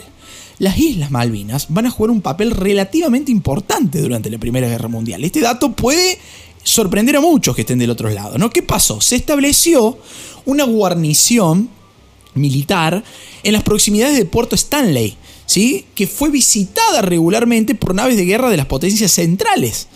8 de diciembre de 1914 es el punto máximo de tensión porque se va a dar la batalla de las Islas Malvinas. 8 de diciembre de 1914, batalla de las Islas Malvinas, una flota, una flotilla británica muy superior en número y en armamento, originalmente atracada en, en Puerto Stanley, derrotó a una escuadra alemana que estaba comandada por Maximilian Graf von Spee. ¿Sí? El mismo fallece en, esa, en esa mm, batalla de las Islas Malvinas, el almirante Graf von Spee, que después le en su honor se bautiza con ese nombre al famoso barco que va a ser hundido en la batalla del Río de la Plata eh, en la Segunda Guerra Mundial, el Graf Spee. Mira, mira qué historia, digamos, ¿no? Bueno, este Graf Spee, Maximilian Graf von Spee, eh, fallece en esa batalla de las Islas Malvinas y los ingleses logran una decisiva victoria que tuvo como efecto la eliminación casi completa del poder naval germano eh, en, el, en, el, hemisferio sur. Así que miren si tuvo eh, importancia lo que fue, lo que fueron las Islas Malvinas durante la Primera Guerra, ¿no? Bueno, vamos a saltar ahora a un nuevo problema. ¿Sí? así como lo fueron los mapas en su momento, a partir del siglo XX el problema se va a radicar en otro, eh, eh, en otro mundo totalmente diferente, que es el mundo de la filatelía. Y ustedes dirán, ¿cómo? ¿Las estampillas van a ser un problema? Sí. Y les cuento por qué. Atiendan esta historia porque la vamos a estar nombrando varias veces. Bueno, para 1908, eh, el, el, por entonces canciller Victorino de la Plaza, que después va a llegar a ser presidente de la nación en nuestro país, levantó una protesta diplomática contra Italia por haber incluido entre las colonias británicas ¿sí? Eh, a las Islas Malvinas.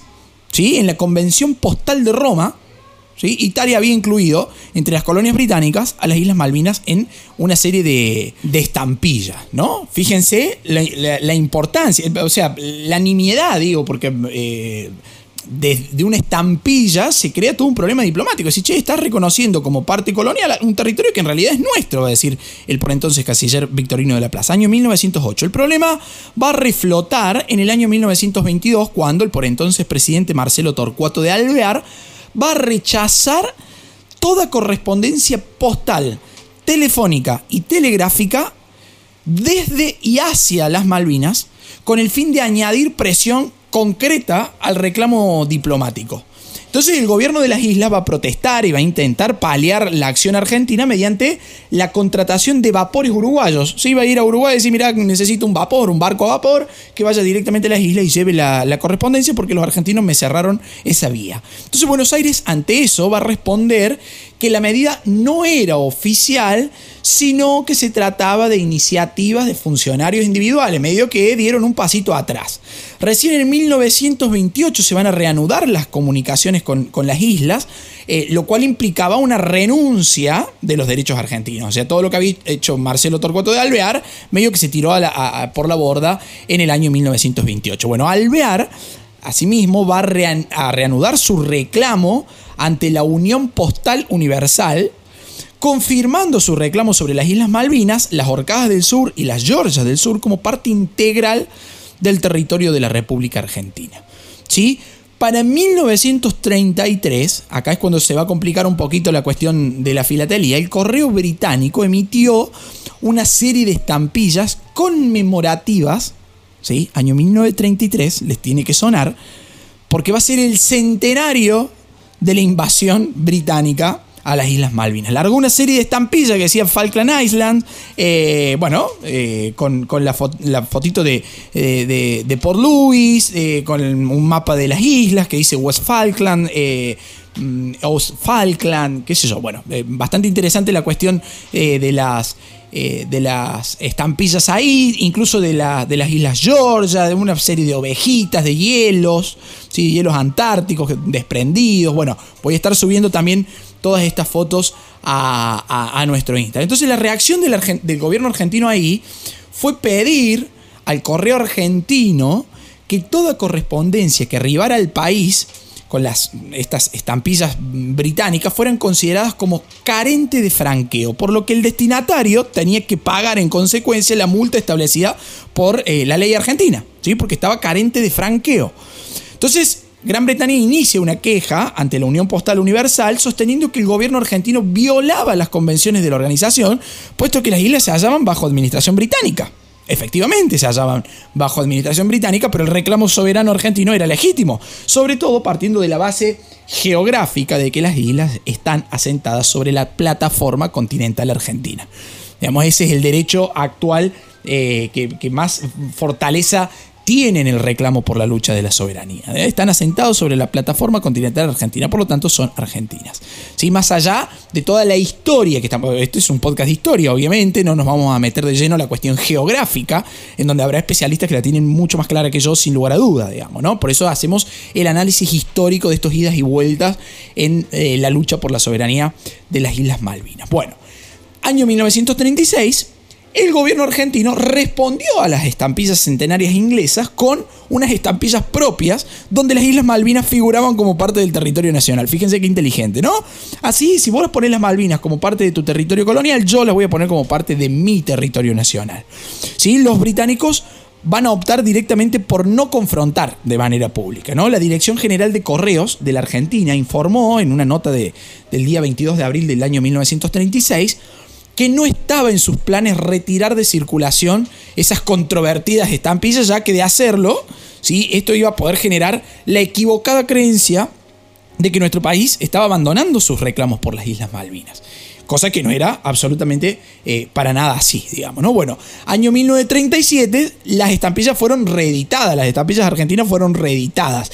El Foreign Office, ¿sí? Eh, evitó darle mayor atención al tema por precaución ante una eventual eh, reacción argentina. ¿no? Inglaterra no volvió a imprimir estampillas con la temática malvinense, sino hasta el año 1977, en donde vuelve a, nacer esta cuestión de, la, de, las Malvinas en las estampillas eh, inglesas, ¿no? Pero en nuestro país se, van, se editan por primera vez en el 36, se reeditan en el 37 y se reeditan también en el año 1951. O sea que seguíamos ahí enroscados en, esa lucha por la soberanía a través de la filatelía. Fíjense qué, qué interesante, ¿no?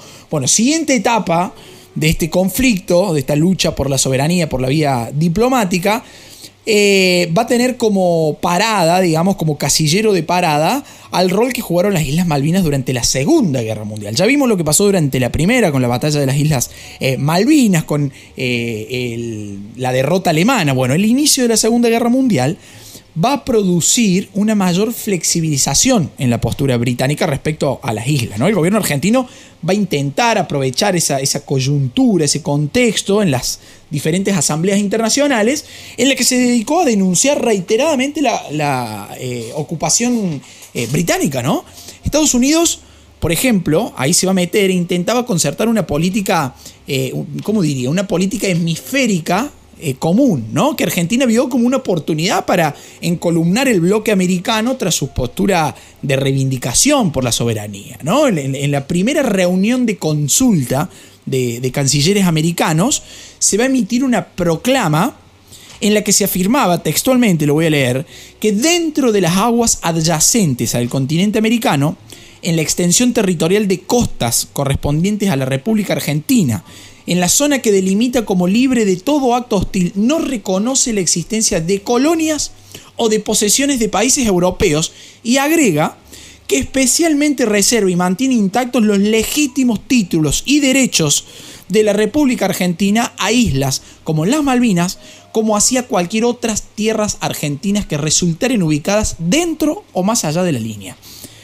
Esa proclama tiene que ser utilizada hasta el día de hoy Sí, pero si, si alguien de Cancillería Argentina está escuchando esto, eh, hasta el día de hoy tiene que ser usada esa proclama de, que se emitió en la primera reunión de consulta de, cancilleres eh, americanos. ¿No? Importantísimo lo que se establece ahí. No se reconocen ni posesiones ni colonias de países europeos en toda esta zona. Fíjese qué importante. ¿no? Bueno, en la segunda reunión, que fue en junio de 1940, Argentina reitera su exigencia. En ese año, el Foreign Office redactó un documento titulado, está titulado en inglés, lo, voy a decir en castellano porque mi inglés es pésimo, eh, titulado Oferta propuesta por el gobierno de Su Majestad para reunir las Islas Malvinas con Argentina y la aceptación del arrendamiento. ¿Sí? Bueno, ¿qué se planteaba ahí? Se planteaba la posibilidad de llegar a un acuerdo de una especie de dominio compartido. ¿Qué pasa? Lamentablemente, los detalles de todo lo que pasó con este documento permanecen en la oscuridad, no se sabe, no están a la luz pública al menos, digamos, ¿no? Seguramente eh, haya personas que tengan acceso a esto, digo, yo no lo tengo, eh, y ningún historiador lo ha tenido tampoco, pero es eh, de, gran importancia, sería de gran importancia saber qué se propuso ahí, pero al final no se llegó a ningún acuerdo, ¿no? Eso es lo, lo importante del caso. Bueno. Siguiendo la línea cronológica, durante la semana del 13 de diciembre del año 1939, las islas van a tener un papel fundamental en la guerra, en la Segunda Guerra Mundial, cuando una escuadra de, tres cruceros británicos enfrentó a, este acorazado alemán Admiral Graf von Spee en lo que posteriormente se conocería como la Batalla del Río de la Plata, que les decía hace un ratito. Bueno, el único refuerzo británico en el sector era el HMS Cumberland, que se encontraba aprovisionándose en las Islas Malvinas y que debió partir a todo lo que daba en un viaje de, aproximadamente un día y medio de duración a fin de unirse a las fuerzas de ataque. Bueno, las pocas horas, pocas horas de, lucha, de enfrentamiento, eh, el, crucero, un crucero pesado el HMS Exeter, eh, tremendamente dañado, se tuvo que ir a las Islas Malvinas para ser reparado de emergencia. O sea, fue, fueron utilizadas las Islas Malvinas como una base operativa durante la guerra, ¿no? Eh, de ayuda, de socorro y de control de esta zona del Atlántico Sur, digamos, ¿no? Bueno, ¿qué va a pasar? Después de la guerra, el rol de Gran Bretaña como potencia central menguó notablemente. ¿no? También se va, se va a debilitar la relación comercial que había existido históricamente entre Gran, Gran Bretaña y Argentina. ¿Sí? Para 1948, el Reino Unido tuvo la, eh, el atrevimiento, podemos decir, de diseñar una bandera colonial de las Islas Malvinas, bandera que también voy a estar colgando en nuestro Instagram. Así que soy repetitivo con esto, pero por ahí la cuestión gráfica ayuda a entender un poquito. ¿no? Bueno, volvemos a la historia. Año 1945, finalizada la guerra, se va a crear un organismo internacional muy importante, que es la ONU, la Organización de las Naciones Unidas. Bueno, desde 1945 hasta 1965, todos los esfuerzos diplomáticos argentinos por recuperar eh, la soberanía sobre las Islas Malvinas estuvieron centrados en el ámbito de la ONU si estuvieron centrados en el ámbito de esta institución internacional. Asimismo, van a existir en el medio algunos hechos de importancia. Por ejemplo, en 1946, eh, em, Juan Domingo Perón, presidente de la Nación, eh, en ese contexto, la Cámara de Diputados de la Nación Argentina aprobó un proyecto para someter la discusión por el conflicto de la soberanía sobre Malvinas al Consejo de Seguridad de las Naciones Unidas. Esa acción trasladó definitivamente el eje del debate desde una agenda exclusivamente binacional, digamos, eh, bilateral, al ambiente colegiado de la, de la ONU. ¿no?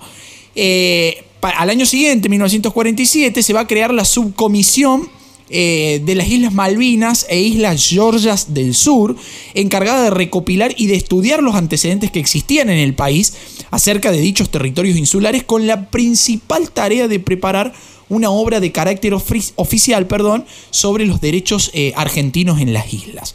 Año siguiente, 1948, se lanza un decreto, el famoso decreto 17.040, el cual crea la división Antártida y Malvinas bajo la dependencia del Ministerio de Relaciones Exteriores y Culto de la Nación Argentina. La función era ocuparse de todo lo relacionado con la defensa de los derechos jurídicos argentinos sobre la Antártida Argentina, sobre las Malvinas, sobre las Georgias del Sur, sobre las Sandwich del Sur.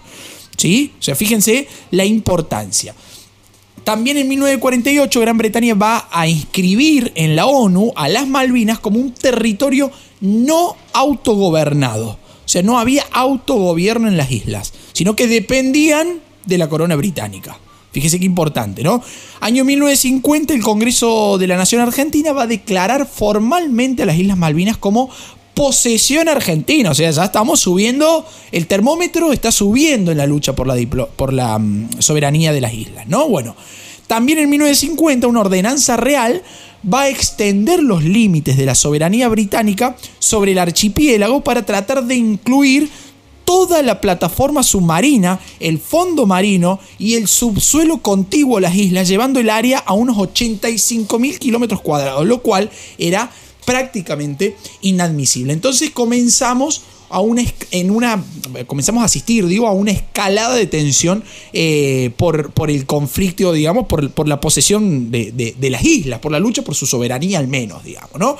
Escaladas de tensión que no, no, van a ser exclusivas de este momento, sino que ya para fines de la década de 1940, particularmente 1947, ya vamos a tener un primer chisporroteo, un primer chispazo interesante, ¿no? Que va a ser eh, en, ese momento cuando una escuadra de la Armada Argentina inició maniobras en las aguas próximas a Malvinas, eh, que incluyeron eh, desembarcos incluso de personal y de equipamiento en varias islas del Atlántico Sur. Bueno, ¿qué hace el Reino Unido? El Reino Unido contaba en las cercanías con, con una fragata que era el HMS Snipe, a la cual se le agregó como respaldo un crucero que era el HMS Nigeria. Y luego de algunas fricciones menores, ¿sí? las fuerzas argentinas se tuvieron que retirar. Dijeron, che, ojo, acá estamos al borde de un conflicto internacional. Entonces las fuerzas argentinas se retiraron. El gobierno inglés decidió mantener en el área, ¿sí? en, el área de Malvinas y de todas las islas ocupadas por ellos en el Atlántico Sur, eh, decidió mantener ahí a, varios eh, navíos de estos que he mencionado anteriormente, ¿no? los cuales van a ser eh, desafectados un par de años después. ¿no? Bueno, pero para 1952, Argentina ya va a anunciar sus planes para la ocupación efectiva de los territorios que reclamaba como propios. Fíjense qué fuerte, ¿no? Año 1952, con el peronismo gobernando eh, la nación, ¿no?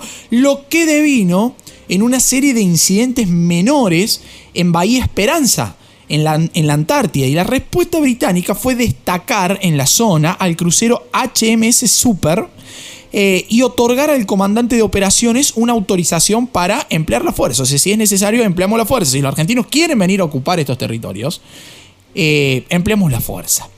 Año 1953 se da un desembarco argentino en la isla Decepción, perteneciente a la Shetland del Sur.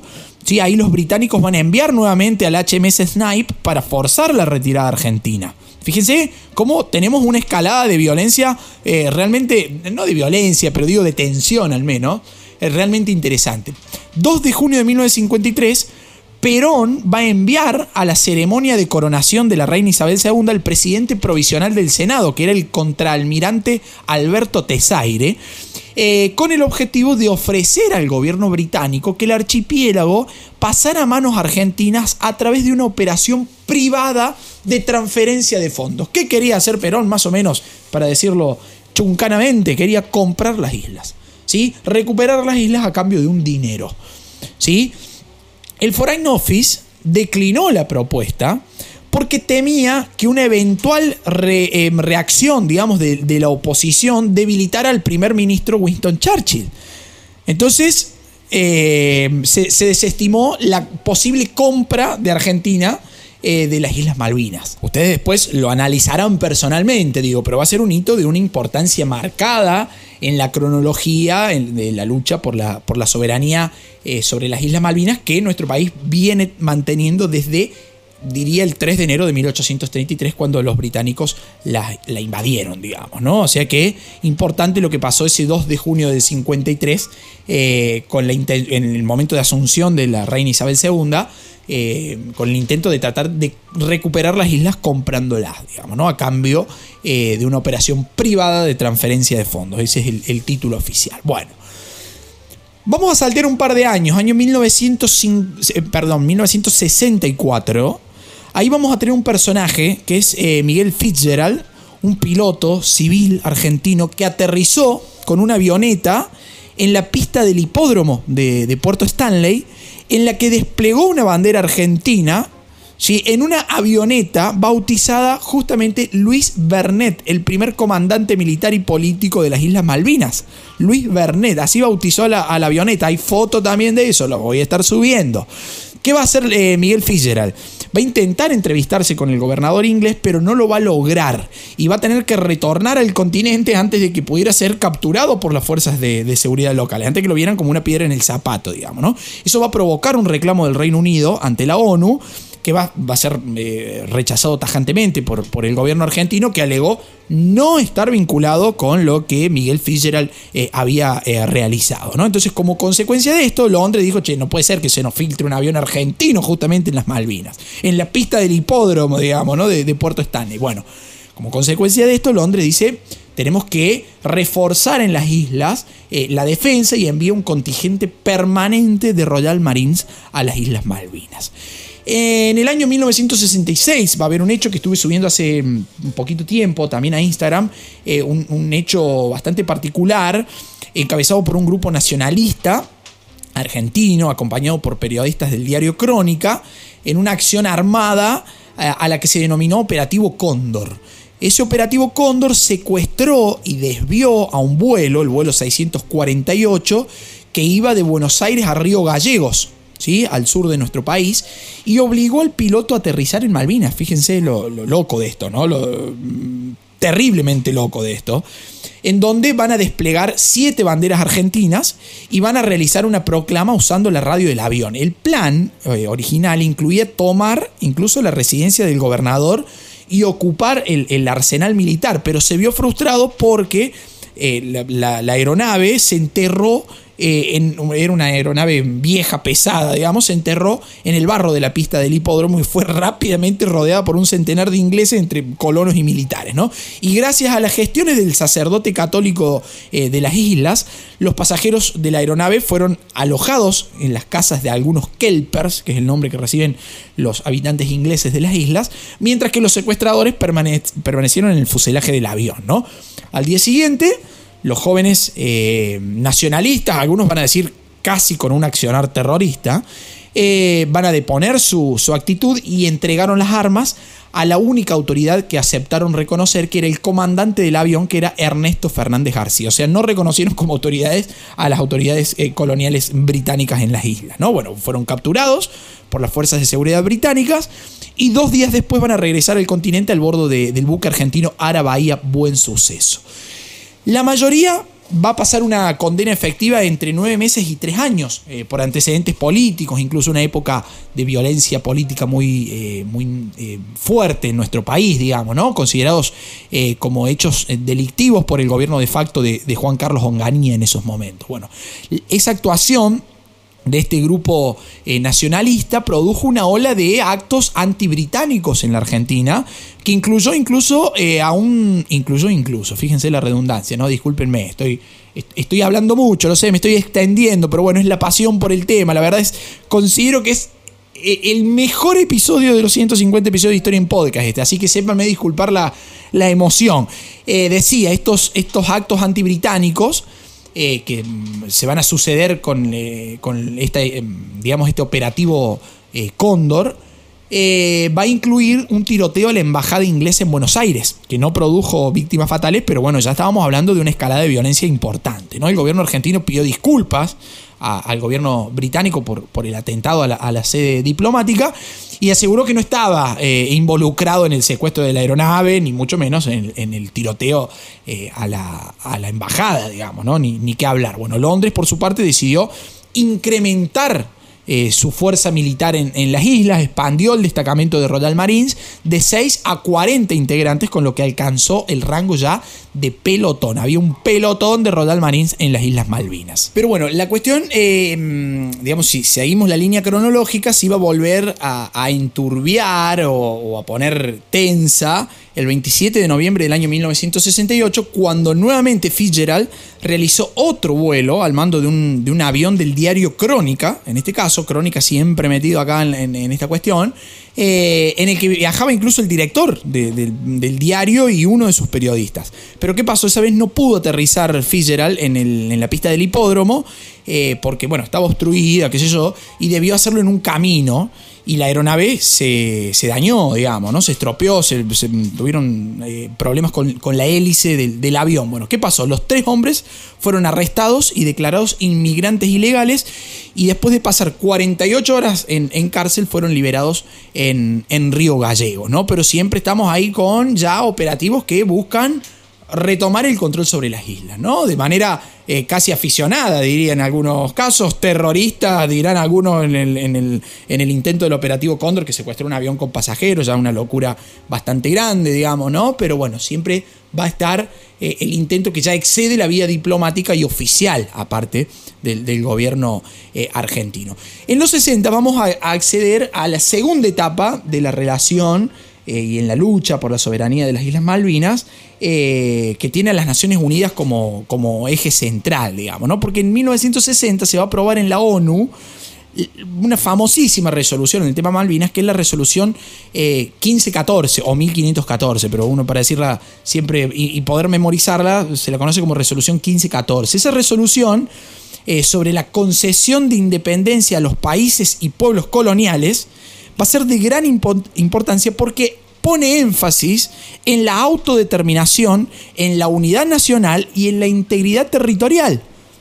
Algo que, eh, bueno, eh, pone nuevamente sobre la escena la cuestión de Malvinas. ¿no? primero independencia de los países y pueblos coloniales. ¡Pum! Suena la alarma Malvinas. Pero ¿qué pasa? Hay que hacer énfasis también en la autodeterminación, ¿sí? en la autodeterminación de los pueblos, en la unidad nacional y en la integridad territorial. O sea, son tres factores que hay que analizar ahí. Bueno, se van a abrir las puertas, en ese contexto de la resolución 1514, a nuevas negociaciones bilaterales entre Argentina y Reino Unido. En el 61 se aprueba una nueva resolución, que fue la resolución 1654, para efectuar el seguimiento del proceso. Y ahí Argentina va a em, realizar una queja, ¿no? ¿Qué va a decir Argentina textualmente? Dice que el principio de autodeterminación debería considerarse en justa relación a otros principios de mayor jerarquía, como el de la unidad territorial del Estado, por lo que no era aplicable a Malvinas, cuya población, británica en su origen, no es sino producto del desalojo violento de los residentes argentinos. Fíjense qué buen argumento la queja de Argentina en 1961, ¿no? Bueno, recién en 1964 se va a volver a retomar la cuestión con el gobierno de Arturo Humberto Ilia, que presiona a la ONU para que obligara al Reino Unido a sentarse por primera vez en una mesa de negociaciones, no centrándose solo en la autodeterminación, que era lo que hacían los ingleses, ¿no? Bueno, después del intercambio de argumentos, se redactaron una serie de conclusiones. ¿Qué se dijo ahí? Se aceptaba la existencia de una disputa por la soberanía de las islas. Se aceptaba la existencia de una disputa, en todo en el ámbito de la ONU, ¿no? Que la resolución 1514 era aplicable al territorio, ¿sí? al territorio de las Islas Malvinas y no a la población. O sea, ojo, guarda con la autodeterminación ahí. Y se recomendaba al comité especial que invitara a ambas partes, ¿sí? a Gran Bretaña y a eh, Argentina, a entablar negociaciones que tendrían en cuenta los intereses y no los deseos de los habitantes de las islas. ¿Qué va a pasar? Eh, justamente en ese mismo año también Siria, un país que voy a decir, bueno, mm, random en la cuestión Malvinas, bueno, Siria propuso que la palabra Malvinas apareciera junto a la de Falkland en todos los documentos oficiales de la ONU. Mirá qué manón que nos dio eh, Siria en ese contexto. ¿No? Decir, bueno, si eh, los ingleses la llaman Falkland, ¿por qué también, si está en disputa, si se reconoce oficialmente en el ámbito de las Naciones Unidas que está en disputa, ¿por qué no también aceptamos el otro nombre que está en disputa, que es el de Malvinas? ¿no? Y tanto Reino Unido como Estados Unidos presionaban al mismo tiempo por una negociación bilateral entre Gran Bretaña y Argentina fuera del ámbito de la ONU, porque la ONU le estaba dando bastante la espalda a... Eh, a Gran Bretaña, digamos, ¿no? Nos estaba dando una manito a nosotros. Bueno, año 1965, la Asamblea General de la ONU aprobó una nueva resolución, que fue la resolución 2065, en donde se invitaba a ambos gobiernos a mantener negociaciones sobre la soberanía. Y que las Malvinas, se estipulaba ahí que las Malvinas no podían ser descolonizadas atendiendo solamente al principio de autodeterminación. Bueno, Reino Unido estaba obligado a negociar en los términos planteados por las tesis argentinas. Bueno, esto fue aprobado por ambos gobiernos. En el 66, eh, el ministro de Asuntos Exteriores del Reino Unido y el de Argentina se reunieron en Buenos Aires manifestando su intención de mantener las negociaciones recomendadas por esta resolución 2065, eh, ¿no? Pero bueno, ¿qué va a pasar? Después de la 2065 vamos a entrar en una nueva etapa en la lucha por la soberanía de Malvinas, un compromiso de ambas partes de iniciar negociaciones conjuntas.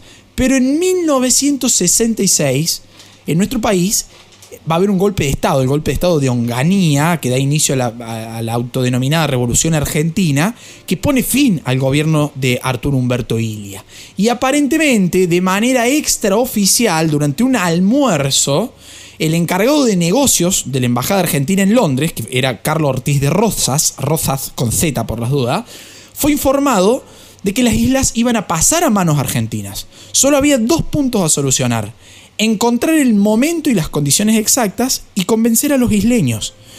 ¿Qué va a pasar? En 1970 se va a firmar en la ONU la resolución 2621, en donde se pedía acelerar la descolonización en todo el mundo, digamos, no solamente en Malvinas, esto está más que claro, pero desde 1970 el tema primordial en, torno a Malvinas fue eh, su comunicación con el continente. Los ingleses entendían su aislamiento.